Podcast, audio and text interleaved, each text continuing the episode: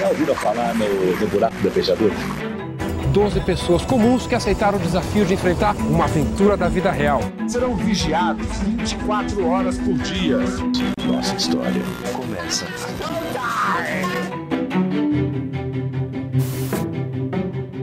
Esta entrevista foi gravada para o documentário Realities o Brasil na TV, que você assiste no YouTube de Movidoc ou no YouTube de Splash. Aqui você confere a entrevista completa. Sou a Kerline Cardoso, tenho 29 anos, entrei no Big Brother Brasil 2021, me inscrevi no 2020 também, quase entrei, Fiquei ali na, na cadeira elétrica, que a gente chama, que já é a etapa quase final para entrar.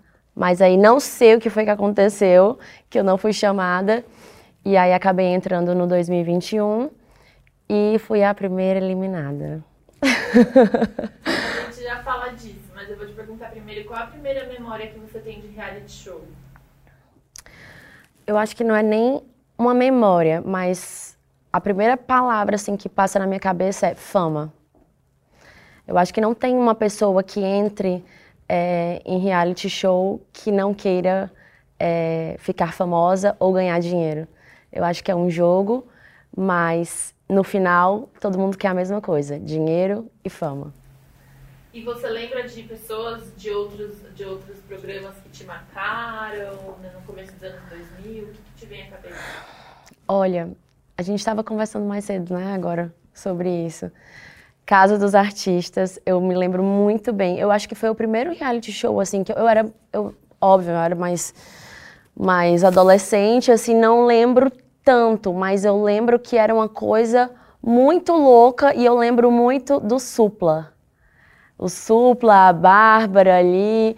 Então, eu, gente, que coisa maluca são pessoas já famosas dentro de uma casa. E como assim que eles convivem? Eles dormem, acordam juntos e fazem tudo juntos. Eu acho que eu me lembro muito bem, assim, desse reality show como o primeiro. Assim, o primeiro que eu acompanhei e me marcou muito. E o que, que te atraiu a, a se inscrever para o BBB? É, o que que, você já falou um pouquinho, né? Mas se puder desenvolver mais. Então, eu sempre acompanhei o Big Brother desde, desde que eu me entendo por gente, né, na verdade. Eu acho que desde a, as primeiras edições. E eu sempre achei muito incrível conhecer pessoas anônimas que do nada se encontram, se conhecem e vão ter que ser obrigadas a conviver juntas. E todas querem a mesma coisa, o prêmio. Então, eu estava num momento bem difícil da minha vida. É, Fiquei super endividada, né? veio a pandemia, meus pais acabaram ficando desempregados. E aí eu me lembro muito bem de uma cena que eu estava assistindo a final do, do Big 2019. E aí na época eu tinha um namorado e ele é super, super empreendedor. E a gente já não sabia mais o que fazer. Né? A gente já montava projetos, tinha planejamento, nunca conseguia é, dar um segmento, executar e ganhar dinheiro, que era o que a gente precisava para pagar as contas. Aí ele, amor, por que, que tu não se inscreve? Tá aí, as inscrições estão abertas. Aí eu lembro muito bem do Thiago Life. As inscrições para o Big Brother Brasil 2020 estão abertas. Se inscreva lá, lá, lá. Eu, sabe o que, que eu vou fazer? Peguei meu celular, coloquei em frente, assim, a gente tinha um móvelzinho, coloquei em frente. Então, gente, é o seguinte, eu acabei de ver aqui que as inscrições estão abertas. Estou fazendo meu vídeo agora, assim, de maneira bem natural, bem fluida. Minha cachorra aparece no vídeo, meu ex aparece no vídeo. É... E aí contei que realmente eu fiquei muito endividada na época, é... porque eu lancei uma, uma agência, dei início a uma agência, acabei levando um, um golpe aí, enfim papo para depois, talvez. Mas acabei levando um golpe e me endividei bem pesado mesmo, assim, uma grana que eu não sabia nem de onde tirar para pagar. Então eu falei, é isso. Contei toda a história, olha, tô aqui endividada, eu preciso de dinheiro mesmo, tá? Então, por favor, me chamem. E aí, meses depois, eu recebo um e-mail. Você foi selecionada para a primeira etapa? Aí eu, não. Não, tudo bem, primeira etapa, muita gente, vai. Quantos milhares de pessoas eles nos chamam, né? Amor, olha só, eu passei na primeira etapa. Aí depois, tum, você foi selecionada para a segunda etapa, não sei o que. Aí eu, calma. Agora o negócio tá ficando sério. Depois fui evoluindo, evoluindo, evoluindo, até que chegou o final do ano. Era final do ano de 2019 para entrar no 2020. E aí, dezembro, aí eu fui para o Rio de Janeiro fazer as, a parte da cadeira elétrica, enfim, até exame eu fiz. Então, assim, eu já estava dentro praticamente. Eu falei, gente, eu não tô acreditando que eu vou entrar nesse negócio. E aí chegou o final de dezembro, chegou o começo de janeiro e nada, e nada. Aí eu, gente, mas o que, que, que tá acontecendo? Uma semana para o Big Brother Brasil 2020 e nada. Aí eu, eles vão chamar, eles vão bater aqui na minha porta e eu vou entrar.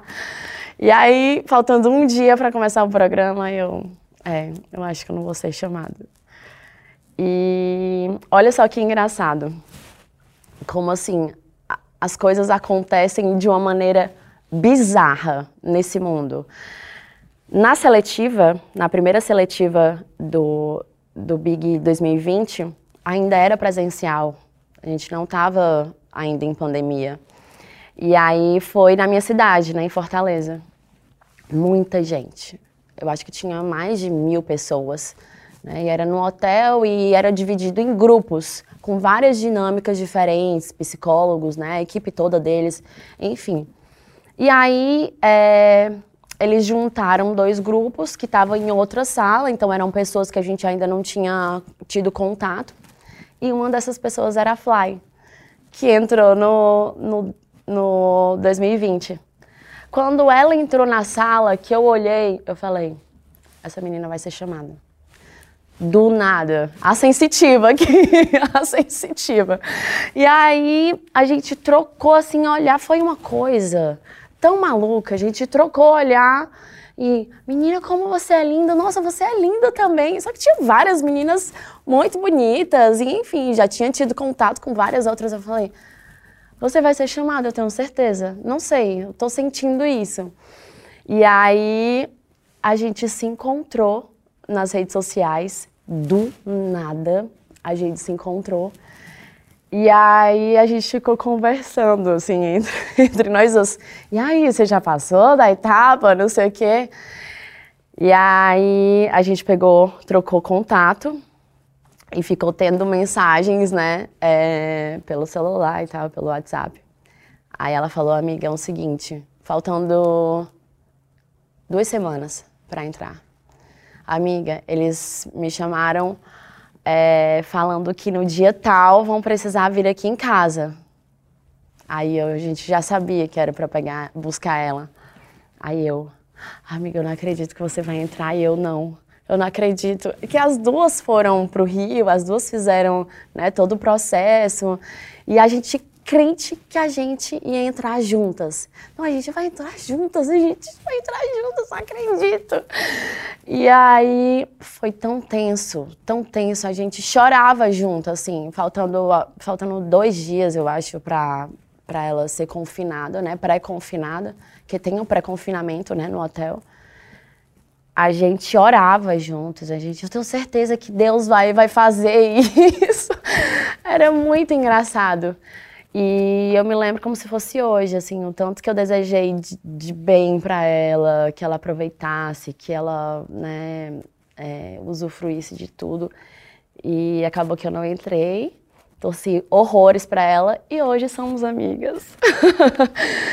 é, entrei no 21, assim que eu saí, ela foi a primeira pessoa a me receber assim de braços abertos.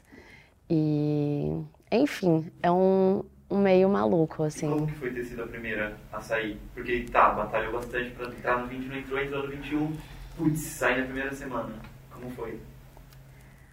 Eu acho que é como você dizer para a criança assim, tá, mais tarde a gente volta aqui na loja para comprar o presente e nunca volta na loja. A criança fica com aquela expectativa de, tá, mas e aí? A gente vai voltar na loja? E aí não, não tem o presente.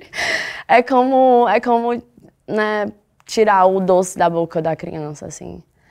E é um pouco frustrante. É. Mas aí você precisa entender que faz parte do jogo e que é um processo e que você precisa usufruir do, ao máximo do propósito, do motivo que você se inscreveu e que você tá, né, fez, fez parte daquilo.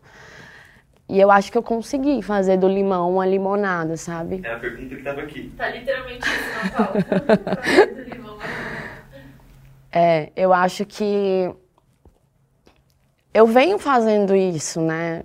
É, é difícil, é difícil. Eu não tenho uma visibilidade como os últimos que saíram da casa. Isso é óbvio, é claro. Sou, me conhecem, sou reconhecida na rua e tudo mais, sou, e é maravilhoso receber o carinho e tudo mais.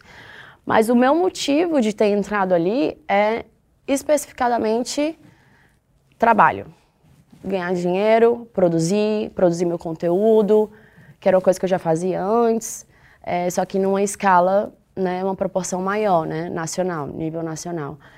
Então, veio a frustração, óbvio que a gente tem que fazer umas terapias, né, para poder passar por isso, e mas é muito gratificante também, porque eu não era reconhecida pelo que eu fazia com 50 mil seguidores na minha cidade, lá em Fortaleza. E hoje o que eu faço, é, tendo contratos com empresas né, a nível nacional, eu tenho um reconhecimento, é muito bom. Assim, para mim, pelo menos, eu é como se fosse assim, ufa, saí primeiro, mas tô batalhando e tô fazendo do limão à limonada, literalmente, assim, é, é bem gratificante. Essa questão, então, da, da fama e do dinheiro, que foi o que fez você buscar o BBB lá em 2019, você considera que você atingiu? É, no meu caso, nem tanto a fama, né? Eu queria trabalhar, ter sucesso com o meu trabalho e ganhar dinheiro. Eu acho que a fama não significa você ter sucesso. Tem muito famoso que não tem sucesso no que faz, só ficou famoso. Mas eu acho que sim, eu acho que eu venho gradativamente conquistando meu espaço e eu acho que sim, eu acho que eu consegui sim. Essa, esses dias de pré-confinamento, né, no 21, e o, a, a, semana que você ficou dentro da casa, é, correspondeu às expectativas que você tinha do que era um reality, assim? Teve alguma coisa que te surpreendeu? Alguma coisa que você não imaginava que aconteceu? Eu não imaginava que era daquele jeito. Eu era tão inocente de uma forma para reality que, assim, eu não sabia que era num estúdio. A gente é, é, uma, é, é como se a gente fosse ator, né? E atriz, atores e atrizes dentro de um estúdio. Quando eu olhei câmeras, eu, gente, realmente eu vou viver num estúdio agora. Eu achei que era uma casa. Olha, olha a inocência da pessoa. Achei que era uma casa mesmo, assim, com, sabe? Gente, mas não é. É um estúdio, é tipo. Como, como que pode? Então, assim, é muito. É muito surreal. Eu acho que eu nunca me tremi tanto na vida para entrar, assim, literalmente, na hora de abrir a porta lá da casa. Eu acho que eu nunca fiquei tão emocionada na vida eu nunca senti as, essa sensação antes. E eu acho que eu nunca vou sentir. É um negócio muito louco. É um negócio muito louco. Você. O que, que desse tempo que você ficou lá, o que, que você acha que é realidade ali dentro e o que é show, né? O que é feito para virar entretenimento? Olha, é que parece. A, a sensação que eu tenho é que tudo é muito intensificado. Se você é amorosa, você é amorosa ao extremo e se torna até assim, aquela carente. Se você já tem um pezinho aqui para ser um pouco mais grosseira ou estúpida, você se torna absurdamente estúpida. Então eu acho que são muito extremos. É, é tudo muito real em relação a sentimento. É tudo muito real. Emoções, assim, a flor da pele. Não tem como não ser real o que a gente sente e o que, as coisas que a gente pensa, as nossas preocupações em relação a preciso sobreviver. O que é que eu vou fazer para sobreviver? Como se a gente estivesse numa selva e não tivesse comida, e não tivesse bebida, água, não tivesse comida, a gente tá ali com as pessoas e a gente é como se a gente tivesse que assim, ou sou eu ou é você que vai sobreviver aqui. Aí, então assim, tem gente que é capaz de fazer tudo, né? E então eu acho que isso é muito real. Os sentimentos são muito reais. Aí a parte do fake, eu acho que a parte do fake, talvez lá dentro não tenha tanto. Eu acho que muda quando, quando a transmissão para o mundo de cá é que eu acho que, que alguma coisa ali se torna um pouco fake, diferente do que, do que acontece lá dentro. Eu acho que tem um leve ruído de transmissão do que acontece dentro da casa para fora da, para fora da casa. Aí sim, eu acho que ocorre uma, uma, um ruído. Mas lá dentro. E sim, lá dentro também. Eu não digo que é fake, mas é como se a gente fosse uma pecinha que a gente precisasse. Não, é, olha, você não pode entrar na dispensa agora olha, é, o banheiro está fechado para manutenção, não pode. Nossa casa, nosso banheiro, a gente entra na hora que a gente quiser, a gente entra na dispensa na hora que a gente quiser, enfim. Então lá, isso também, né, acaba sendo não, não tão real. Tipo, ó, aguarda aí mais um pouquinho. Kerline, o seu microfone precisa ser trocado. Vá na dispensa. É, isso também não é, né? Acaba que a gente é um pouco de, de boneco, né? Faz parte do, do, do jogo. Então isso também não é tão não é tão fluido, né? Tipo, não, é, não acontece de maneira tão fluida. Mas em relação aos sentimentos, sim, é tudo muito real. E o que a gente fala um pro outro, o que a gente faz, é muito real. A gente já conversou com os arrependidos. Eu já me arrependi muito. Ah, hoje você é ex-BBB. Que legal, eu poderia ser ex-nada. Com os polêmicos. Eu nunca fui a uma delegacia. Eu ser preso por causa de uma brincadeira. Olha, Boninho, tá acontecendo um crime lá. Pior dia da minha vida. E em janeiro de 2022, chegou a vez deles. Tudo que é o primeiro é diferente, né? Começa por aí. Assim, não era uma coisa famosa esse tipo de programa no Brasil. A gente brinca que era a era da inocência, a gente não tinha noção. Que não é que nem agora todo mundo sabe que é um reality show, né? O maior apelo para mim é a baixaria, o barraco, o abismo. Nada mais brasileiro do que escutar a conversa de vizinho.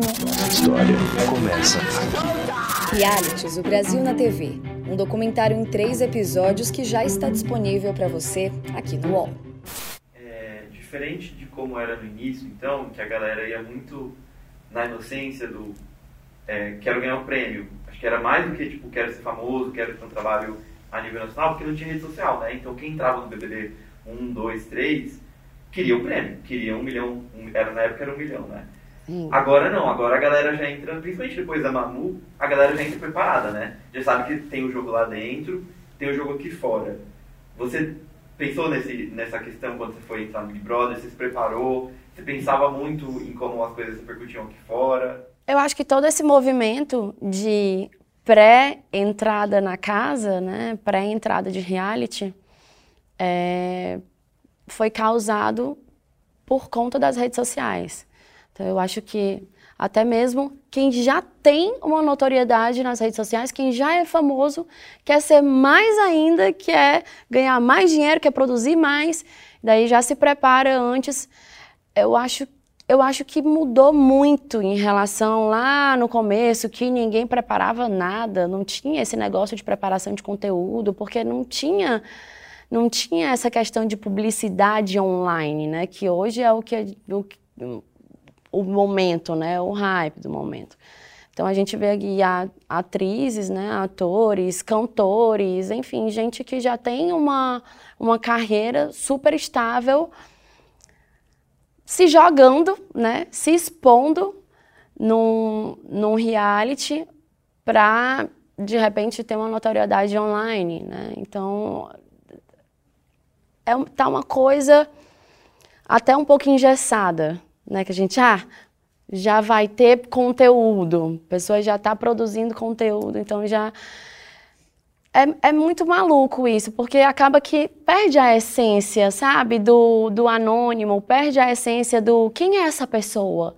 Nossa, ela veio do nada, né? Eu acho que acho que perde um pouco. Eu me preparei e ao mesmo tempo não me preparei, porque assim, eu não tinha uma equipe, eu não tinha dinheiro para produzir vídeos, é, fotos. Então, eu sabia que eu ia ter que deixar uma equipe cuidando das minhas redes sociais, porque era o que eu queria, né, ficar forte nas redes sociais para poder, poder trabalhar. Mas eu não tinha dinheiro para produzir isso. Então, algumas coisas que eu fiz já era de trabalhos antigos, fiz coisa de celular. E, enfim, eu não tinha grana para bancar, né, uma galera para cuidar de mim. Então, quem já é famoso já tem ali toda, todo um staff, já fica uma coisa bem bonitinha. E eu acho que perde um pouco da essência, sabe? Do, do se jogar, do se lançar. Você comentou essa questão do ruído, né, da realidade do que acontece lá dentro e esse ruído que chega aqui fora. Por que, que você falou isso? O que, que é esse ruído e você sentiu isso na pele de alguma forma? Ou... Eu acho que o motivo da minha saída foi esse ruído. É... Imagina, você está numa mansão, porque é uma casa enorme, são vários cômodos, você tem uma área externa que é uma piscina gigantesca, com um gramado gigantesco, né, academia, quarto do líder, dois quartos diferentes, banheiro, dispensa, cozinha, sala, e você tem 20 pessoas.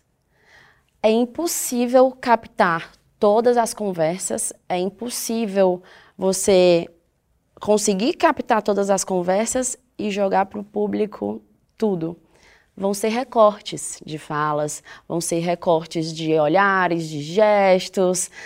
Então, esses recortes são perigosos. E eu acho que eu acabei sendo prejudicada é, por isso. Ah, mas tem, tem 24 horas. Mas nem 24 horas. 24 horas também tem as câmeras lá que, de repente, uma muda aqui, eu estou conversando com você, e aí a câmera muda para fulano que está conversando aqui. Então é impossível quem está de fora ver tudo perfeitamente do jeito que é lá dentro. Então depois que eu saí, que as pessoas foram captando mais das conversas que rolaram, fala, poxa, a Ké foi injustiçada. Aí acabei sendo aí apelidada de fada injustiçada. Eu, oh meu Deus do céu. Mas, gente, por que, que vocês foram notar quando eu saí? Não dá. Quando eu saí, não tinha ter batalhado quando ele estivesse lá dentro. Então, é... o que, que aconteceu comigo lá? Eu tive essas conversas, eu tive episódios. É perigosos, né? Para mim, assim, posso dizer, não sei nem se a palavra é perigoso, mas eu vou ser, tô sendo mais, mais singela, assim. É, abusivos até, psicologicamente. Eu nunca chorei tanto na vida, eu nem sou de chorar, nem sou uma pessoa que chora, mas eu virei meme nacional porque realmente eu sofri um abuso psicológico lá de um jeito que eu nunca tinha sofrido antes na minha vida. Então, e infelizmente não houve essa conexão para cá. Né? As pessoas não, não viam, não viram o que eu passei e nem as conversas que a, rolou, e enfim. Então, eu fui prejudicada. Esse é o ruído, sabe? Então, é, as pessoas viram recortes de falas e deduziram coisas. Então, depois que elas juntaram todo né, o, o quebra-cabeça e hum, agora a gente entendeu o que foi que aconteceu. Só que já era tarde demais. Kelly, você foi chamada para Fazenda esse ano? Fui. Conta mais pra gente. Se puder falar a frase completa, porque não vai entrar no Ah, tá. Então, fui chamada para Fazenda esse ano. Fui chamada para No Limite também. E eu não sei, eu acho que eu acho que talvez eu acredito muito nos planos de Deus, do universo, e não é possível que todos esses realities que estão acontecendo, eu estou sendo chamada para todas, né? E fico no, quase ali para entrar, só falta assinar o contrato e não entro. Alguma coisa está acontecendo. Mas sim, fui chamada para No Limite, fui chamada para Fazenda. É, realmente eu já estava tudo certo já. E só que assim, é como eu falei antes, é, nós somos um elenco. E cada um tem uma personalidade diferente, né? Estereótipo, é, enfim, arquétipos. E por trás tem uma equipe, né? Tem uma equipe de marketing, tem um diretor, tem uma psicóloga, tem e aí eles se juntam e não, vamos saber, vamos ver aqui, é melhor a quer ou essa pessoa aqui para fazer parte desses outros, junto com essas outras pessoas. Então, assim, é, talvez, talvez eu não, não fosse mesmo para entrar, sabe? No final das contas, assim. Depois que eu assisti os dois, eu falei, que bom que eu não entrei. que bom que eu não entrei, ainda bem que eu não entrei.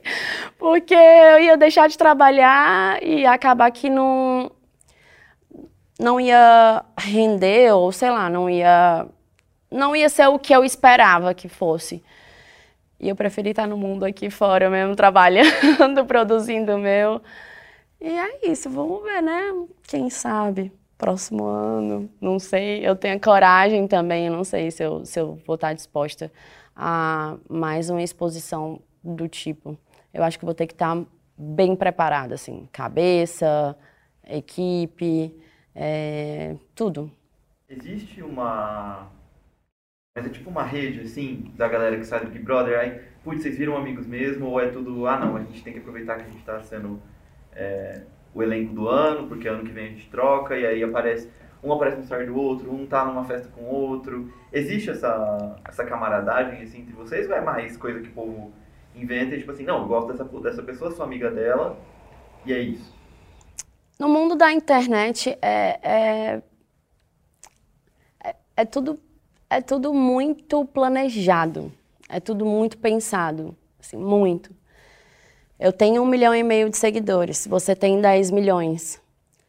Por que que você, o que é que eu iria te agregar se eu tenho menos, bem menos seguidores do que você? Mas a gente era amiga, supondo que dentro do reality a gente fosse amigas e você não sabe o que é está acontecendo, você não sabe quantos seguidores você está ganhando. Eu também não sei quantos seguidores eu estou ganhando, mas a gente era best friend lá dentro da, da casa. A gente saiu.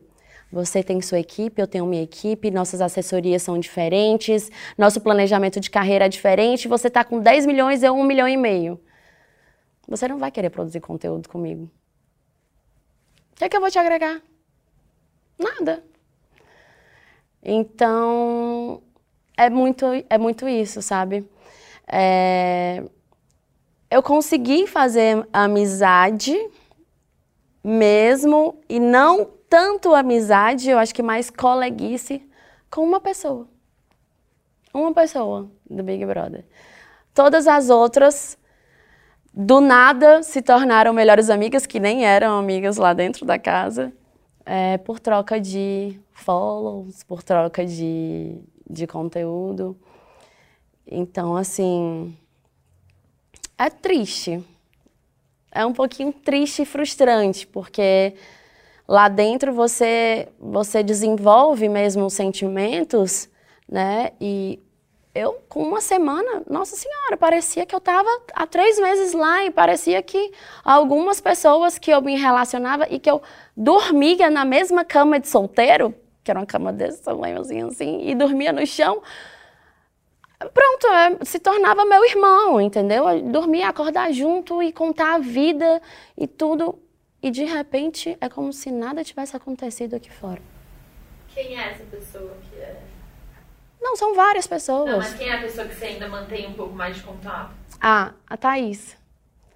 A Thaís. Eu acho que eu acho que pelo que ela passou aqui fora e eu apoiei muito ela assim também.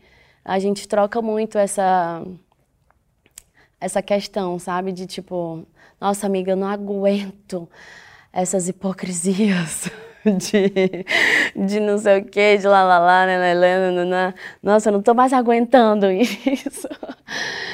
É, e é muito isso, sabe? Eu, ah, amiga, vamos marcar de produzir um conteúdo juntas, vamos, vamos marcar de marcar, de marcar, de marcar. E, tipo, nunca acontece, sabe? E não é só com as pessoas do reality, são com, com outros influencers também.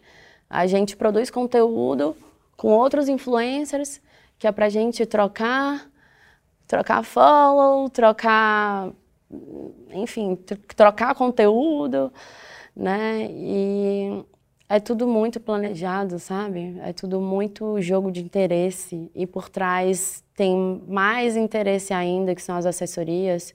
Não, você não pode conversar com ela porque ela está cancelada. Vai fazer muito, vai, vai ter hate, você vai receber hate porque ela está cancelada. Não pode conversar com ela. Então, assim, eu não consigo, eu não dou conta. Eu falo com quem eu quero, se tem menos, se tem mais seguidores do que eu, para mim não, não importa. Eu, eu, eu, eu, não consigo não ser eu, sabe, assim. No Limite Fazenda tinha cachê para participar? Fazenda sim. Tô tentando lembrar do No Limite. No Limite não. No limite, não. A gente não, não chegou a conversar de cachê. Mas a fazenda já estava já tava, já tava tudo certo, assim, cachê... Você pode falar quanto era? Era 80 mil, eu acho, algo assim. Para entrar, né? Sim, para entrar. Fora as produções de conteúdo que a gente ia fazendo lá dentro, cada prova que você participa é mais mil reais. E, enfim, vai ganhando. Mas era mais ou menos isso mesmo. Você pode ver o documentário Realities do Brasil na TV no UOL, no YouTube de Movidoc e no YouTube de Splash. Essa entrevista teve reportagem de Caroline Monteiro e Jonas Lírio, produção de Caroline Monteiro, Jonas Lírio e Natália Mota, captação de áudio de Raquel Arriola e Robert Matias, edição de João Pedro Pinheiro. O projeto tem design de Cristina Corá e direção de arte de Gisele Pungan e Daniel Neri. O documentário tem coordenação de Caroline Monteiro, Peu Araújo, Felipe Alfieri e Livi Brandão. O episódio em áudio tem coordenação de Juliana Carbanês. O projeto também conta com Eduardo Bonavita, coordenador técnico do Estúdio Move, Antônio Morel, gerente-geral de Move e Splash, e Murilo Garavello, diretor de conteúdo do UOL.